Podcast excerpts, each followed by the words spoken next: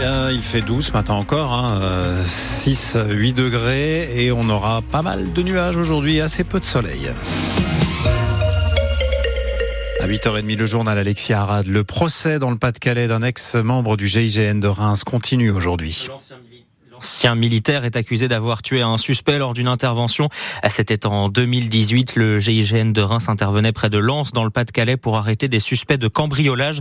Parmi eux, Henri L'Enfant, 23 ans. Pendant l'opération, les gendarmes lui demandent de sortir de son véhicule. Il ne sort pas, la voiture redémarre. Un militaire tire alors et le touche à la nuque. Devant la cour, l'accusé reste sur sa version des faits, celle de la légitime défense, Alice Marot. Mon souhait n'était pas de le tuer, mais de sauver ma vie. Voilà les premiers mots de l'homme de 44 ans qui comparait dans sa vareuse militaire. Un homme décrit comme un gendarme modèle. Est-ce que c'est un cow-boy? demande l'avocat général à son supérieur. Réponse non, ce n'est pas l'archétype de la personne qui craque. Les uns après les autres, ses collègues décrivent quelqu'un de calme, de posé. Il n'a jamais eu de sanction.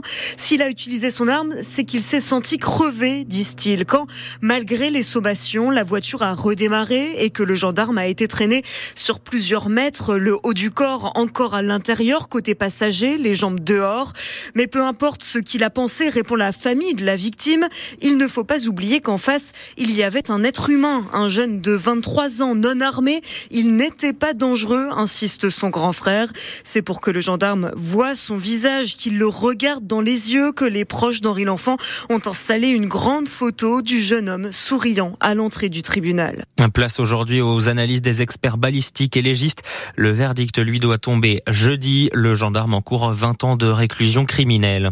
Un corps sans vie retrouvé ce matin à Léfour dans les Ardennes en amont de Revin. Il flottait dans la Meuse. Selon les pompiers, la victime était portée disparue depuis samedi dernier.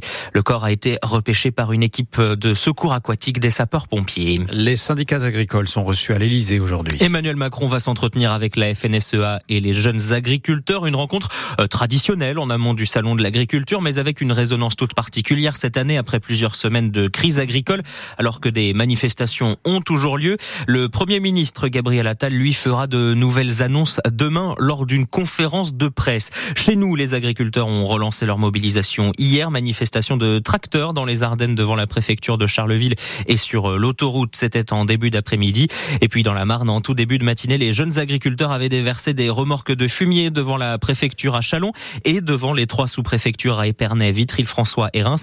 Nous étions euh, ce matin avec Bastien Lombard, le président des jeunes agriculteurs de la Marne. Son interview est à retrouver sur francebleu.fr. Élus et pêcheurs ardennais inquiets à quelques jours de la réouverture de la pêche. Nous avons commencé à vous en parler hier après le déversement accidentel de 16 à 17 000 litres d'huile contaminée au pyralène dans un cours d'eau belge, la Mélier.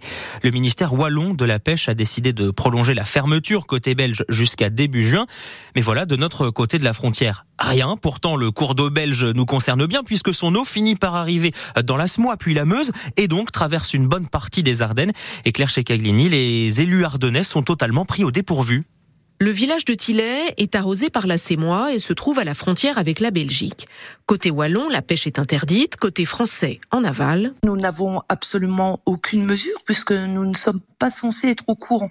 Nicole Jansson, la maire de Tillet, qui a appris la pollution au PCB hier en fin de matinée grâce à un élu d'une commune voisine. Ça m'inquiète, euh, oui, parce qu'en plus, euh, la SMOA a été euh, en crue ces derniers jours encore, ce qui a pour conséquence qu'elle s'est étalée notamment euh, dans les pâtures, dans les prés. Je suppose que la pollution ne s'est pas arrêtée à la frontière. Même inquiétude du côté de la Fédération de la pêche des Ardennes. Michel Adam en est son président. On doit être très très vigilant. Nous, on suit de très près parce qu'il y a quand même un, un danger pour euh, nos cours d'eau, nos poissons. Lui avait été averti il y a plusieurs jours par son homologue belge, également conseiller du ministre wallon de l'Environnement. Et il m'a dit il y a quand même une grosse crainte euh, pour la semois française puisque malgré les barrages flottants qu'ils ont installés, ils n'arrivent pas à endiguer euh, ce- cette huile chargée en, en PCB. La préfecture des Ardennes a fait savoir qu'elle avait pris le dossier en main, mais n'a pas souhaité prendre la parole.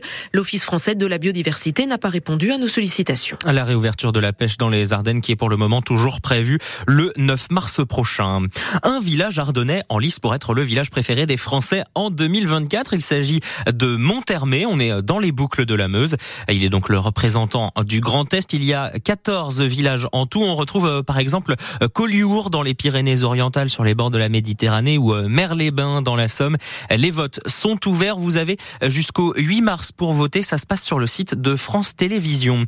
Et rencontrer un champion olympique, champion du monde, champion d'Europe, meilleur joueur mondial de son sport, c'est quand même pas tous les jours. Et c'est ce matin pour les élèves de l'école adriatique de Reims grâce au Reims Europe Hand qui va les initier au handball en présence de Daniel Narcisse, une légende du handball français.